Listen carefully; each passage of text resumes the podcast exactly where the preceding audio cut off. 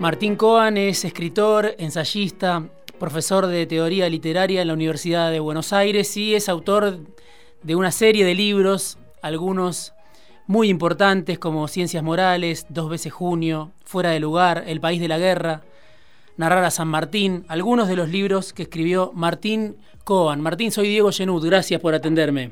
¿Qué tal, Diego? ¿Cómo estás? Muy bien. Bueno, este año además escribiste dos, de los cuales este, vamos a charlar en parte en esta conversación. Uno se llama Me Acuerdo y el otro se llama Confesión. Lo tengo acá en mis manos gracias a la gente de, Anagrama que me, que me pasó este libro, uno de los pocos que quedaban por lo menos en disponibilidad entre, entre la gente de prensa. Mm. Pero antes de eso te, te, quiero consultar por cómo estás viendo este, hoy a la Argentina, ¿no? A la salida de este año intenso como, como pocos, problemático, el año de la pandemia, bueno, el año de una transición política, eh, con el regreso del peronismo al poder, este frente para muchos heterogéneo, que es el frente de todos. ¿Cómo, cómo estás viendo en lo político y en lo social eh, a, la, a, la, sociedad argentina, al país de los Fernández? Mira, el, el, el, panorama lucía incierto, en parte porque en la Argentina el futuro siempre es más incierto, es especialmente incierto, más incierto que en otros lugares no, no podría decirlo, pero pero estamos habituados a, un futuro, a un, grado de previsibilidad corto, podríamos decir, ¿no? El futuro, el futuro, cuando uno levanta la mirada y mira el futuro, estamos acostumbrados, para mal, quiero decir, a que el alcance es corto, porque miramos para adelante y lo que se puede llegar a saber es, es corto. Ese, ese margen de incertidumbre se encontraba, digamos, agravado por el, el, país destrozado que había dejado el macrismo, y a eso se vino a agregar por si, por si faltaran factores y si faltaran componentes de incertidumbre, eh, un, hecho como el de la pandemia que, que supuso el, el colapso, la puesta en zozobra de incluso esas zonas en las que todavía con un temperamento moderno depositamos una, una, confianza de un cierto grado de certeza y por lo tanto previsibilidad, como es la ciencia, y ahora, ah, digamos, en estas circunstancias en, los que, en, las que aún la ciencia vacila y trastabilla y se encoge de hombros y dice tenemos que ver qué pasa, efectivamente el estado de, incertidumbre y eso tan propio de, de todo futuro que es ser incierto, se acentuó en niveles máximos, nunca lo habíamos vivido, probablemente no lo volvamos a vivir así. De manera que te diría cómo luce, no sé, porque incluso, digamos, la, la, la gestión del gobierno uno la puede considerar, claro, pero la considera un estado de excepción, un verdadero estado de excepción, ¿no? Quiero decir, lo que, lo que sabemos que ocurre con los estados de excepción, o lo que en algún momento Benjamin y luego Agamben advirtieron respecto de los estados de excepción, es que precisamente eh, la política tendía o tiende a normalizarlos, ¿no? A volverlos regulares, A, estabilizar el estado de excepción. Pero ahora de veras pasamos por un estado de excepción. Esto es excepcional en serio. Entonces, los meses transcurridos de, de, la gestión de, Alberto Fernández y, y, de todo el gobierno, efectivamente, digamos, hay que considerarme en este estado de zozobra generalizado en el mundo, en este futuro especialmente incierto y en este estado de decepción. Honestamente, soy muy sincero, me cuesta en ese sentido poder decir algo más nítido, porque no lo tengo nítido. Sí, arrancamos el, el, año, ¿no? Este, justamente con la excepcionalidad que, que, imponía la pandemia, y uno escuchaba a Fernández sobre todo y decía, bueno, este, y algunas otras voces, quizá en el oficialismo, bueno, hay que aprovechar esta oportunidad, ¿no? Para no volver a una normalidad como la que había antes de la pandemia, ¿no? Obviamente plena de desigualdades, plena de, jerarquías, digamos, este, injustas.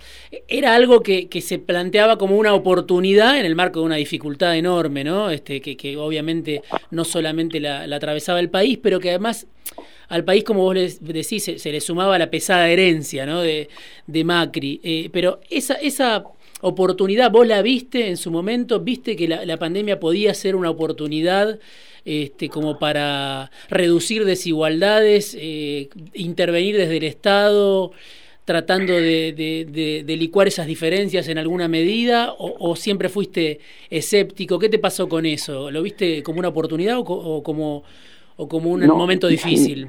Te confieso que no, no, no alcancé a ilusionarme ni aún queriéndolo, ni aún intentándolo. En algún momento, porque me, habría entusiasmado, claro. Pero no, no, no por lucidez, ¿eh? no, no, no, querría sumarme a quienes ahora en diciembre dicen, yo ya lo había dicho en marzo, nada, no anticipo nada, ni tuve ninguna lucidez, ni pretendo haber tenido ni tener ninguna lucidez anticipatoria. Sí,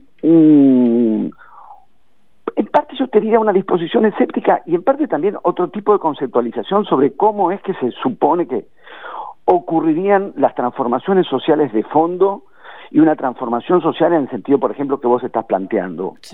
En ese sentido, no, yo no encontraba, digamos, ni, ni, ni una disposición apocalíptica, ¿no? Del tipo, la pandemia nos va a volver a todos recelosos, policiales, eh, aunque hubo señales e indicios de eso, sí ni tampoco la perspectiva más optimista nos volverá solidarios y equitativos y una disposición más igualitaria, más comunitaria, aunque hubo indicios de eso. Pero me temo que una, que una transformación de fondo, de fondo, de, un modo de, relación social, no, esa perspectiva, digamos, no, no, no caló en mí en ningún momento, sobre todo teniendo en cuenta, por ejemplo, entre las lecturas que, que, fuimos haciendo ya, ya desde marzo, abril, aquellos primeros textos hay uno en particular de los, de los varios que, leímos y pensamos y leímos las discusiones generadas sobre esos textos, pero ya en aquel momento me había llamado la atención una distorsión en la lectura del texto de Sisek. Sí. Porque a propósito de, y digo distorsión de lectura porque lo tomaron como objeto de burla, sí. pero como pasa muy a menudo, para poder burlarse, distorsionaron lo que había dicho, o al menos lo que yo entiendo en la lectura del, del texto de Sisek, que no fue algo así como después de la pandemia va a venir el comunismo, como una mm. especie de vaticinio fácil de ridiculizar. Lo que planteó Sisek es que un acontecimiento como la pandemia y sus consecuencias volvería necesario diseñar un nuevo comunismo.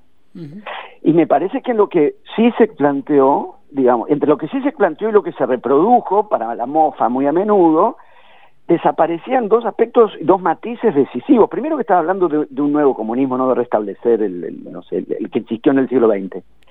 Y después que no, no, le, no le otorgaba esa, a esa consideración un carácter, digamos, de, de un destino inexorable, ¿no? de, de, de, una especie de teleología decimonónica, como el propio marxismo alguna vez decimonónicamente. Era más un llamamiento, decís vos. Cultivo. Sí, yo por lo menos lo he leído mm, eh, fuertemente en, esa clave. Por lo tanto, no era exactamente un gesto optimista, era más bien un diagnóstico y, y, como bien decís, un llamamiento que hoy por hoy podemos considerar que será este escrupulosamente desatendido ese llamamiento. Mm. y, hoy en Argentina, ¿a vos qué te parece que, que está en juego, ¿no? Después de, los años del macrismo, que, que, se pretendió en alguna medida refundacional, después uno puede decir, bueno, no le dio la nafta este, para aprovechar la oportunidad histórica de la que se hablaba, incluso el espaldarazo popular, que fue eh, la elección de 2017, donde después de ya un año y medio, dos de, turbulencia, igual tuvo, este, fue plebiscitado Macri, bueno, eso quedó atrás, eh, pero vuelve el kirchnerismo al poder, no solo como parte de una amalgama mayor. ¿Y vos qué dirías que, se, que está en juego entre esas? Porque uno ve a veces la polarización, este, este, la sociedad agrietada, la confrontación. Eh, ¿Podés distinguir entre esa discusión cotidiana, en ese ruido cotidiano, algo que esté de fondo en juego hoy, este, como opción para la sociedad, como opción para el propio gobierno, como opción este, entre estas dos este, variantes que aparecen como mayoritarias?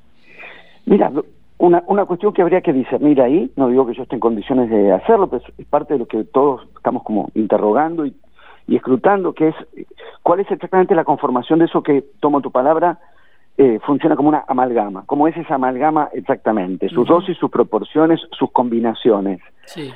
Ese sería un capítulo. Vos hacia el kirchnerismo, pero, pero como bien decís vos mismo, es uno de los factores de una amalgama cuyo grado, insisto, la, cuyas combinatorias o cuyos grados de preponderancia son objeto de análisis y de debate porque no siempre está tan claro. No me pliego a la idea en absoluto del presidente títere, no lo veo así. Me parece que es la que es una ilusión simplificadora que les permitiría a quienes a quienes cultivan el, el antiperonismo, yo sin ser peronista bueno, yo pienso muy a menudo el antiperonismo como una subvariante dentro del peronismo y que es en gran medida su combustible, así que trato de, no siendo peronista, tampoco realimentarlo bajo el formato del odio antiperonista. Pero a veces creo que le, simplificaría la, la, hipótesis de, del de la titiritera y el títere, simplificaría en cuanto a la posibilidad de seguir, digamos, posicionándose del mismo modo que frente a Cristina. Sí. Eh, entonces, yo personalmente no, no tengo claro los grados de incidencia, no lo sé, honestamente no lo sé. Lo, me lo pregunto, lo trato de entrever, trato de discernir como cualquier ciudadano, no estoy hablando más que como un ciudadano que soy, pero en principio no, no creo que la amalgama, lo que me tomo la palabra me parece exacta, responda al modelo simple de alguien que dirige, y, ¿no? De esto, de, alguien que mueve los hilos y alguien que deja que los hilos se muevan tiene su complejidad, debe tener sus contradicciones, sus tensiones, sus idas y vueltas. Y evidentemente las tienen, evidentemente las tienen. O sea, eso sería una zona hacia el interior del gobierno. La expectativa mía, que la, la hubo sin haber votado al, a, la fuerza política que, que, ganó la elección, sin haberlos votado, sí. Surgió, claro, una expectativa. Yo te diría, primero, tomo una palabra, una nota que escribió Damián Tabarovsky, mi amigo además de todo, además de escritor, crítico, editor, que usó la palabra alivio. Alivio, primero fue alivio. Lo que sentí ante el resultado de la elección fue alivio sin haber votado, como te digo, a la, al frente que ganó. Y después mi expectativa era del orden de la reparación. Sí. De la reparación, la reparación del daño. Pero la reparación, no, no tengo expectativas de transformación, no las tengo, por eso no lo voté. Sí. Pero sí una expectativa de reparación, porque si retomamos tu figuración del combustible, si les dio el combustible al gobierno macrista, si le dio el combustible, no dio combustible, yo te diría que, que chocaron en boxes.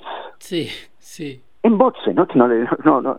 Ni, ni Reutemann, que se le acabó la nafta en la última vuelta, ni ninguna otra variable. No terminaron de salir de boxes y ya habían chocado a la espera, digamos, mágica de, esa, de, de, eso que increíblemente después se tomó como un término de reivindicación, que eran los brotes verdes, todas esas tonterías que nos, que nos dijeron, tonterías digo en cuanto a la falta de, de, no solo de verdad, porque eso la política uno puede analizar después, discursos puestos en, juego en un sentido y otro, sino lo, en lo elemental y lo rudimentario de la, de, de la enunciación política, el segundo semestre, los brotes verdes, eh, todo eso que nunca llegó, a eso me refiero con no, no, no se llegó a salir de boxes y ya estaba chocado todo esto, pero no, no, no le asigné o mi, como respondo a lo que vos decías, eh, mi expectativa frente al nuevo gobierno no, no, no iba y no va mucho más allá de la reparación, digamos, de chapa y pintura, y hoy reparación es una palabra muy grande, que parece que queda grande incluso para este, el combustible de este gobierno, ¿no? Como que le está costando, pandemia mediante, por supuesto, y, y, por el frente opositor este, que tiene parado de manos del otro lado, por distintos motivos, por, por impotencia, por incapacidad, por lo que cada uno quiera pensar, pero la reparación misma hoy parece un objetivo desmedido, ¿no? Este, en este contexto. Es que claro, este contexto agravó todo muchísimo, ¿no? Por eso lo que lo que decíamos recién también, que es difícil hacer una consideración porque muy rápidamente ya, ya, está, ya habíamos entrado en un verdadero estado de excepción, en un verdadero estado de excepción. Entonces ya lo que podamos comentar pasa necesariamente por lo que se hizo, por las respuestas que hubo en el contexto de este estado de, excepción, es decir, cómo, cómo, cómo se gestionaron las políticas sociales, económicas, sanitarias durante la pandemia que todavía transcurre y sobre eso también podemos considerar, digamos, ¿no? distintas, distintas variables. Yo te diría, eh, yo creo en, esta, consideración que hubo un problema, yo no, me pronuncio, no tengo la suerte que tienen tantos y tantos y tantos que uno lee que saben muchísimo de cuestiones sanitarias y de pandemias y de vacunas, en qué vacuna confiar, en cuál no, yo, yo no sé nada de eso. Pero, pero estudié letras y a veces sigo los discursos y trato de discernir no cuestiones eso, eso más o menos trato trato de, de, seguir esa, esa línea, incluida la línea de, de, las enunciaciones categóricas sobre cuestiones científicas. Porque una cosa es como se suele decir, vamos al, al, lugar común, que en la Argentina todos somos directores técnicos, bueno, pero el fútbol está un poco para esa clase de entretenimiento. De pronto todos eran epidemiólogos. Sí, sí. Ahí ya me parece que el asunto está, está más complicado puesto que los propios epidemiólogos, digamos, los propios especialistas tienen también entre sí desacuerdos y disensos e incertidumbre. Yo creo que, yo te diría, para mí la, la, la, experiencia más impactante en ese sentido fue el grado de incertidumbre y asumir personalmente el esfuerzo que para mí supuso asumir el altísimo grado de incertidumbre por el que llegamos a pasar y en el que en algún punto todavía nos encontramos. Y asumirlo con, la incertidumbre es asumir la incertidumbre, es decir, no desesperarse por revertir esa incertidumbre fabricando certezas. Sí. Porque eso no es asumir la incertidumbre, es, más bien lo contrario. Asumir la incertidumbre es, asumir que no se sabe. Cuando empezó este año, en, marzo, para mí hubo algo, hubo dos marcas muy, muy fuertes. Eh, porque son dos instituciones que marcan mucho mi, vida cotidiana, podemos decir. Uno, la reprogramación de, campeonatos por la AFA, que fue cualquier cosa, cualquier cosa. Y la, otro que se, digamos, la, otra variable que también me condiciona, porque es mi, espacio principal de, trabajo, de los varios trabajos que tengo, que es la UBA, la UBA en marzo anunció un sistema, digamos, de, de, de apoyatura a distancia para el inicio de clases presenciales el primero de junio. Claro, no se tenía idea, no había por qué tenerla, pero al mismo tiempo lo que uno ahí veía era que todo lo que intentó establecerse como la posibilidad de prever y tener alguna seguridad se desmoronaba muy rápidamente. Por lo tanto, más bien lo que había que hacer, viste, el AFA enseguida terminó el Campeonato Nacional B, anunció el otro, dijo la Copa Argentina. No se sabía. ¿Y por, qué, por, qué, adoptar la gestualidad del que sabe, eh? de, los que, del que pisa un suelo firme para tomar decisiones, frente al, al, hecho de la incertidumbre? No se sabía y mucho todavía no se sabe soportar. La, pues a mí no me es fácil, me es dificilísimo, como supongo que a todos asumir y soportar esa incertidumbre. En ese punto, muy brevemente, yo creo que hay algo ahí, el gobierno debe haber cometido, ha cometido errores tras pies, errores de cálculo. Yo creo que también hubo una cuestión en la, por eso recién dije lo de los discursos, que con lo que me atrevo un poco más, en el modo de presentar o de posicionarse, no, no digo comunicar, porque me parece comunicar sería como reductivo, ¿no? en ese sentido los discursos, las palabras no son, no son solo comunicación, aunque también lo sean, son conceptualización, mucho más que eso. Yo diría, en algún momento parece haberse instalado algo así como eh, evitar ninguna, toda muerte. No estoy hablando de una posición negligente como la que muy probablemente habríamos tenido, o posiciones negligentes que vimos en, en, en, otros gobiernos, Bolsonaro podría ser como, como un ejemplo. No, no, no, no eso, que hay que ser machos, obviamente no pienso en eso. Digo, eh, el propio gobierno me parece que en un momento se colocó en un lugar donde cada muerte era un fracaso. Mm frente a un horizonte que es el que en algún momento inicial se había planteado y que creo en algunos momentos reaparece como horizonte, que era efectivamente reducir la, el, daño que, que, la epidemia podía, la pandemia podía llegar a producir, orientado fundamentalmente a que no se desbordara el sistema de salud. Porque lo que, de lo poco que se sabía en aquel momento y se mantuvo relativamente en pie, es que este, este virus, se decía ya esto en, en, marzo, y esto sí creo que se mantuvo en pie. El virus no tiene un grado de letalidad eh, especialmente preocupante. Sí tiene un grado de contagiosidad más que alarmante. Es decir, la cuestión, según estoy rememorando, se dijo ya en marzo-abril, no pasaba tanto por las tasas de mortalidad que el virus podía ocasionar, como la contagiosidad, o sea, los sistemas sanitarios no daban abasto, obviamente, cosa que a la vez nos remite a la desatención, debilitamiento o vaciamiento de los sistemas sanitarios públicos en distintos países del mundo, no solo en el nuestro, en el nuestro también. Sí. Y de pronto el asunto pareció desplazarse no a controlar esta, esta variable, y de hecho en la Argentina, en términos generales, pero yo creo que casi sin excepción, el sistema sanitario respondió. ¿Cómo es que de pronto cada muerte parecía un error que alguien había cometido?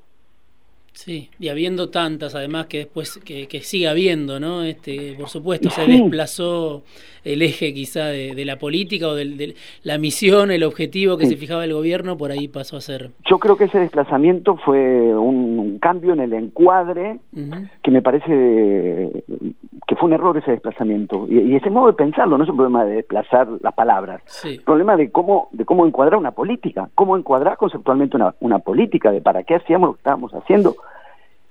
Después creo que se instaló algo con lo que estoy también muy lo, digamos, una segunda, un inciso, digamos, que es lo que, ya que mencionamos el fútbol, sería boquear. Sí.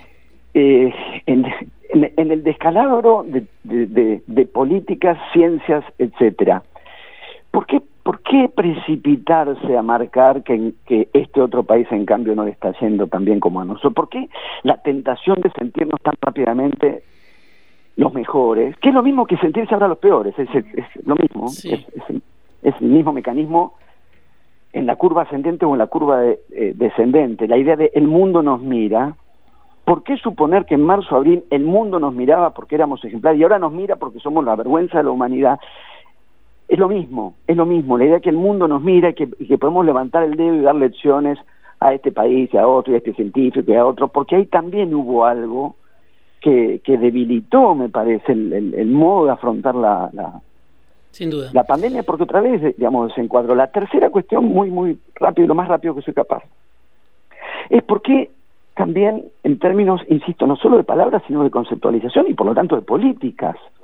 ¿Por qué suponer que estuvimos siete meses encerrados?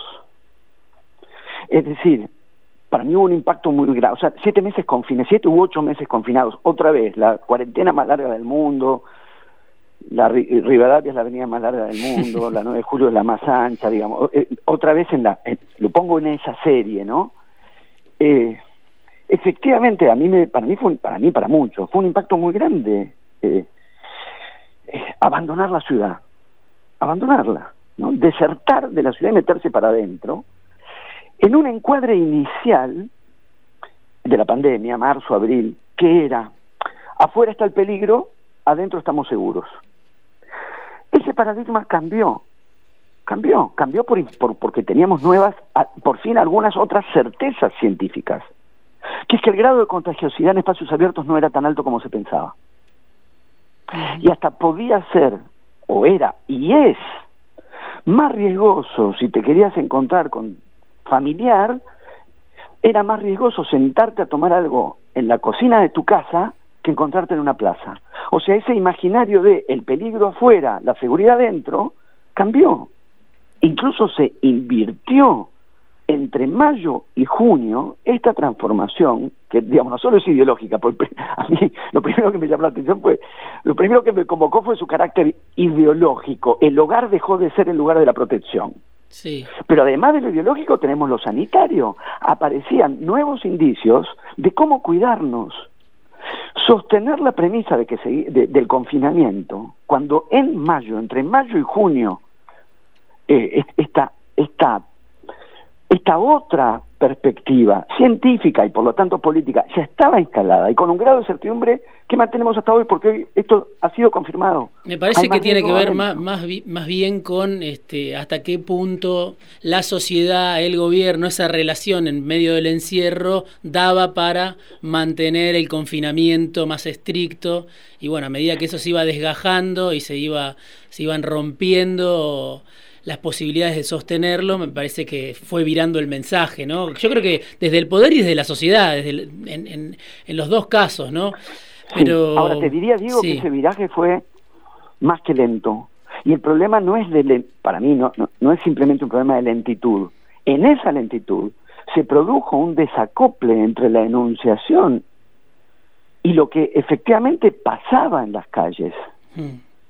Yo lo digo en la, dinámica de las calles, porque efectivamente uno salía, recordemos además que en, mayo no solo no, en marzo no solo no usábamos barbijos, no había certeza al respecto, sino modo ahí sí muy argentino, rápidamente faltó el gel.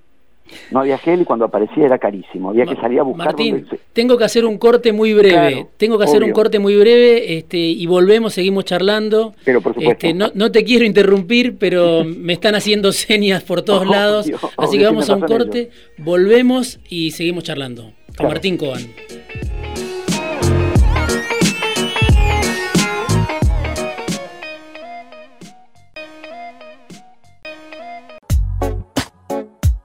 Editorial, análisis, conversaciones, entrevistas, fuera de tiempo. Con Diego Genud, un programa para dejar fluir las palabras. Está Martín Coan del otro lado de la línea, escritor, ensayista, un lujo esta tarde en Fuera de Tiempo y estábamos hablando justamente de la pandemia, nos tuvimos que ir a, a un corte. Martín, completame la idea que me estabas comentando, ¿no? Sobre cómo pasamos, cómo pasamos de dónde estábamos seguros y cómo cambió, ¿no? La sociedad, el gobierno, cambiamos todos en cuanto a cómo nos podíamos cuidar. Ahora, ese, ese cambio insisto, me parece que se dio en un, en un viraje lentísimo y donde, donde la perspectiva de, gobierno quedó gravemente y eh, eh, gravemente y de modo muy preocupante, diría, desacoplada de lo que venía pasando. De modo más resumido, toda la discusión con los runners, a mí, lo resumimos, runners estuvo para mí equivocadísima. Mm. Y con los que se sentaban a tomar cerveza en la vereda. Porque en ese momento ya se sabía que eso no comportaba un riesgo significativo. Se produjo una distorsión con una perspectiva de clase precipitada y torpe, mm. eh, que no hizo sino distorsionar en un momento donde justamente todo estaba tan confuso y sigue estando en gran medida confuso o por lo menos eh, opaco en cuanto a comprender cómo, qué hacer y qué no hacer, le agregó confusión frente por, por, discusiones para mí, insisto, completamente equivocadas, lo que vos decías de, lo que ya no podía sostenerse, hubo una vuelta a lo que se llamaba fase 1 que no acató prácticamente nadie. Sí. Pero el problema no era si se podía sostener o no.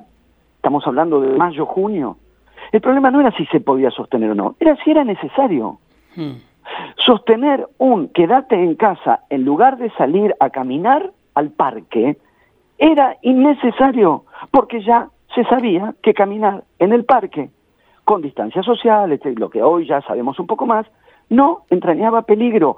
¿Por qué sostener porfiadamente, como se hizo, la premisa quédate en casa, cuando había datos confirmados, ya ratificados, de que salir a tomar una cerveza a dos metros de distancia y al aire libre mm. no agravaba los contagios? Yo creo que ahí hubo un punto de quiebre, e instalando la idea de la cuarentena eterna y de los ocho meses encerrados, formulación a la que le veo un solo problema, no ocurrió. Mm. no es lo que ocurrió. Martín, interesantísimo. Daría para seguir hablando este programa y varios más, el que sigue también este, sobre este tema.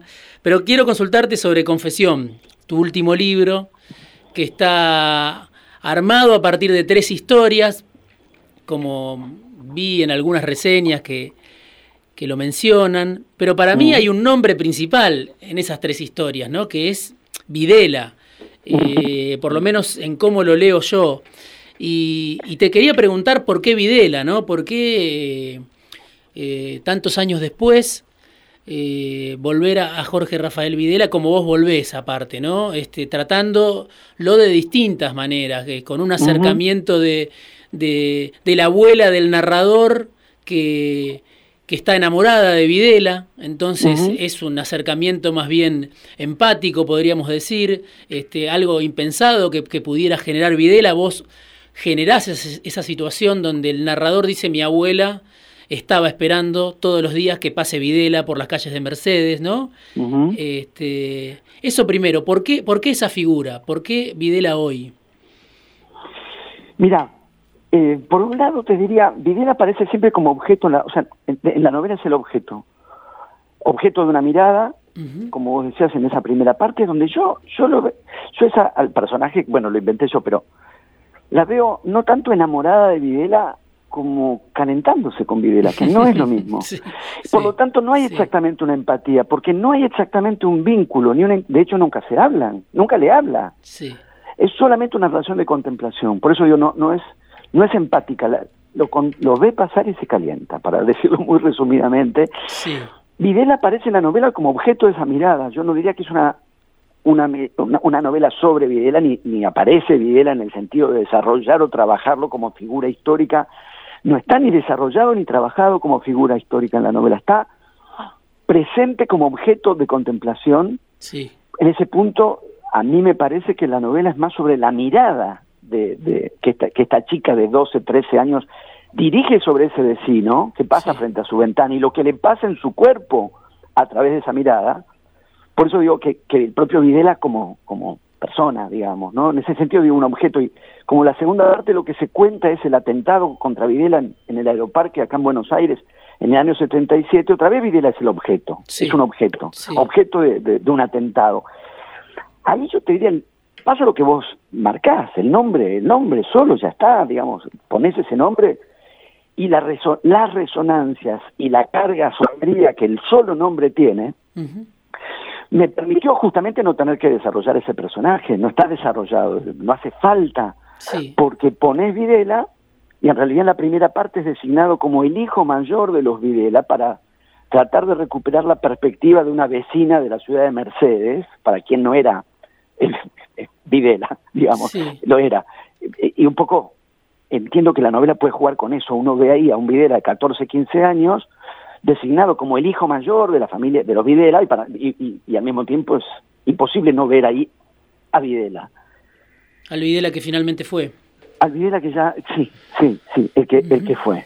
ya, y, un poco jugando con eso, ¿no? Ya era, la literatura te permite eso, jugar con esos tiempos, porque uno no, no, supone, no, no supone ni pretende que el lector no piense en el que sería, digamos, sino al revés en ese que todavía no era, ya era. Y, y el juego y lo, perturbador que quizás pueda tener, o que espero que tenga, seguir la secuencia de la mirada embelesada, la mirada fascinada, la mirada excitada de esta chica que al mismo tiempo, porque tiene 12, 13, no sabe del todo bien qué es lo que le pasa en su cuerpo cuando mira a este, a este, a este joven vecino pasar frente a su ventana, efectivamente pretendo, supongo que lo, lo chocante o lo perturbador o lo, lo, lo, que descoloca, lo que incomoda es justamente que el objeto es ese y que sabemos de quién se trataba o de quién se trataría. A la vez, te diría, pero esto lo veo ahora, no en el momento de escribir la novela y nada, me doy cuenta que como, como, como una línea de, de, cosas que yo fui escribiendo, ponerle de dos veces junio a ciencias morales y de ciencias morales a confesión, que ya venía, me doy cuenta, pero me doy cuenta ahora, dándole vueltas a esta cuestión de la moralidad, de la figura moral, de la rectitud moral de, y de la combinación entre rectitud moral y daño, me parece que por fuera de esta dimensión política, la que hay en Ciencias Morales en Dos veces junio y en Confesión, pero creo que otra novela que escribí que se llama Fuera de lugar, tiene que ver con esto también. La idea de que el daño, y no solo el daño, incluso la, la aberración, eh, la tortura, la pedofilia, de cosas que aparecen en estos libros. El daño, la aberración, no solo no están disociados o contrapuestos de la rectitud respecto a la rectitud moral, sino que pueden estar trabados y relacionados con ella misma. Claro. O sea, que no que esa rectitud moral suscita o genera esta, este tipo de aberraciones. Claro, si esa búsqueda estaba en lo que escribí sobre un personaje llamado Mesiano, que estaba el médico de dos veces junio, estaba en la, en la rectitud disciplinaria y reglamentaria de las autoridades del colegio en ciencias morales. Del Nacional Buenos Aires. Sí. Del Nacional Buenos Aires.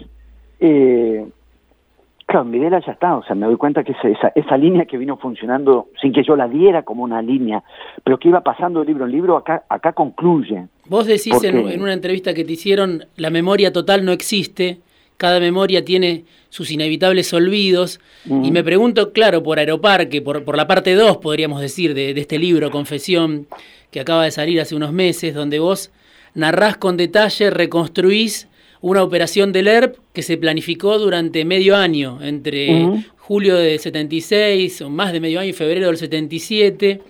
Contás que había una unidad especial que se llamaba Benito Urtiaga, que se proponía eh, hacer un atentado contra Videla para sacudir el tablero en ese 1977, un trabajo que se hizo casi de, ingeniería, ¿no? A través de, del arroyo Maldonado. Eh, bueno, yo digo, un hecho de, de, esa de esa importancia, ¿no? Que, pudo quizá haber cambiado la historia, ¿no? Claro. Eh, un atentado en ese momento de esa magnitud. ¿Cómo se explica que esté eh, borrado, podemos decir, de la, de la, historia? Cuando uno piensa en la dictadura, piensa eh, evoca la, la memoria, eh, tiene borrado ese episodio que quizá pudo haber cambiado la historia. ¿Cómo se explica e, ese olvido general, no? Yo no, no tengo una explicación, lo que tengo es intriga. Y como no pienso a la literatura como una máquina de explicar, sino más bien de indagar, entonces me quedo eximido, de me doy por eximido de la explicación que no la tengo. Lo que sí me interesa es explorar, indagar, avanzar en esa dirección, a ver qué pasa. Porque te diría en una escala, en una escala de otra índole, pero dos veces junio, que le escribí hace 20 años, transcurre la primera parte toda en una sola noche, que es la noche en la que Argentina, durante el Mundial del 78, pierde con Italia. 1 a 0, gol de Bétega. Yo soy muy futbolero, lo sé. Sí pero me, me, me, había pasado más de una vez de hablar con futboleros que me decían, ah, no me acordaba que había, que había perdido. Mm. Yo le decía, pero ¿y por qué, por qué entonces la segunda ronda Argentina la va a jugar a Rosario? Y no, y no en Buenos Aires, porque sale segundo en la zona. Claro, perdió, perdió un partido. No quiero usar la palabra, no quiero abusar de la palabra síntoma, pero algunos olvidos son sintomáticos. Entonces, ¿por qué quienes siguen el fútbol, olvidaban esa, esa noche. Claro, obviamente el imaginario triunfal ha sido tan fuerte. En ese sentido es que yo, yo no solamente yo, medio mundo que teoriza sobre la cuestión de la memoria, en lugar de oponer, de solamente contraponer memoria y olvido, sí. porque efectivamente hay un tipo de olvido y hay un llamamiento al olvido, el de Menem podríamos decir, que está dispuesto para contrarrestar la memoria o para anular la memoria. Entonces efectivamente ahí hay una antítesis. Pero hay un tipo de olvido que es el olvido que toda memoria necesita, porque ninguna memoria, nadie recuerda todo. Siempre el ejemplo que viene ahí es Funes, el memorioso de Borges. Sí. Pero Funes, el, el, que, el que no olvidaba nada, era como un tarado. El propio Borges pone ahí en el texto, Funes no podía olvidar, entonces no podía pensar, porque no podía seleccionar, porque no podía diferenciar. Toda memoria necesita un olvido. Ahora, hay olvidos que nos llaman la atención. Me llaman la atención los olvidos, me llaman la atención los, eh, los recuerdos equivocados. Mm. Porque eso indica algo, así como los olvidos indican algo. ¿Por qué? Cuando son colectivos, además. Claro. Cuando se fabrica un recuerdo, suponete eh, el oscurecimiento de la ciudad de Buenos Aires durante Malvinas, en prevención de ataques aéreos, no fue durante Malvinas. Al menos que me estoy tomando yo mismo, pero estoy seguro que no. Fue en el 78, ante la perspectiva de la posibilidad de una guerra con Chile. Mm. ¿Por qué se pone, digamos, cómo es que se produce el recuerdo equivocado? Insisto, recuerdo colectivo, ¿no? Que agarras a uno, te, no, para mí fue en el 82. El recuerdo colectivo de que el oscurecimiento de Buenos Aires fue durante Malvinas. A mí me interesa mucho interrogar esa, esa memoria fallada, ya no el olvido, la memoria fallada. ¿Por qué inventamos ese recuerdo de algo que no ocurrió y, y avanzar en esa dirección? Y preguntarnos, ¿por qué? ¿Por qué surge ese recuerdo? ¿Por qué el recuerdo de que el Mundial en la Argentina se transmitió en colores? Sí, lo que, tiene, lo que tiene tu literatura, me parece, y que se ve claro en Confesión, o se puede ver claro también en Ciencias Morales, o como vos decís, en, Dos veces Junio, es entrar nuevamente a esas zonas de la memoria desde otro lugar, ¿no? Exacto. Indagar desde otro lugar, porque hablas de Videla, que como vos decís es un nombre cargado de significancia, sin embargo venís a decir otra cosa sobre ese Videla, sobre el que supuestamente no se puede decir nada más, ¿no? Yo te agradezco, igual no, me, no, es ningún mérito mío, obviamente, damos por descontado eso, es una manera de pensar a la literatura. Ahí donde uno no piensa la literatura, y no digo ahora en, la, en, lo que escribo, sino sobre todo en lo que leo. Si uno no piensa en la literatura como, digamos, una, la reproducción de otros sistemas de representación o la reproducción de otros órdenes de narración, uno más, digamos, puesta al servicio de narrar la historia, puesta al servicio de narrar la política, de representar la realidad, de denunciar ciertos hechos del pasado. Si uno no piensa la literatura en estas claves, y yo no las pienso en estas claves, no, la pienso en términos de documento, no la pienso en términos de perspectiva, digamos, como en supeditación a la historia, supeditación a la política, cuando uno no piensa a la literatura en un lugar de supeditación, y aún así busca una relación, porque la busco, con la memoria, con la política, con el pasado y con la historia, por supuesto, cuando no la colocas en una relación de supeditación, al servicio de la consigna política, al servicio de la reparación de la memoria, al servicio de la consigna ideológica, cuando no la pones al servicio de, efectivamente el aporte que la literatura tiene es que interviene sobre esos mundos de sentido o interviene sobre esos universos de, de, memoria a proponer una perspectiva distinta, un mm. orden de sentido distinto que resuena en el otro, que perturba ese otro, que perturba las ideas previas, que las descoloca, que las desconfigura y nos pone en posición de pensar todo otra vez. A mí la literatura me interesa por eso, si la literatura fuese redundante respecto de los otros discursos, no me encantaría y me encanta, y me encanta porque trabando relación con los otros discursos, los discursos políticos, los discursos históricos, los discursos periodísticos, trabando fuerte, y los hechos reales mismos, y la memoria misma, traba una fuerte relación con ellos sin ser meramente reproductiva, proponiendo otras líneas de sentido, otras perspectivas, otros, otros, otras capas de significación y en realidad lo que yo intento es simplemente eso. Si me sale, me alegro. Martín, te agradezco muchísimo este rato en fuera de tiempo. Se fue volando el programa, la conversación fue muy entretenida y bueno, espero que, se repita en algún momento. Habíamos hablado ya a principios del año pasado, así que estaba esperando este momento y creo que la audiencia de este programa también. Te agradezco, Martín, este rato. Un placer enorme, te mando un gran abrazo. Martín Coan, escritor, ensayista, profesor de teoría literaria en la Universidad de Buenos Aires. Su último libro es Confesión.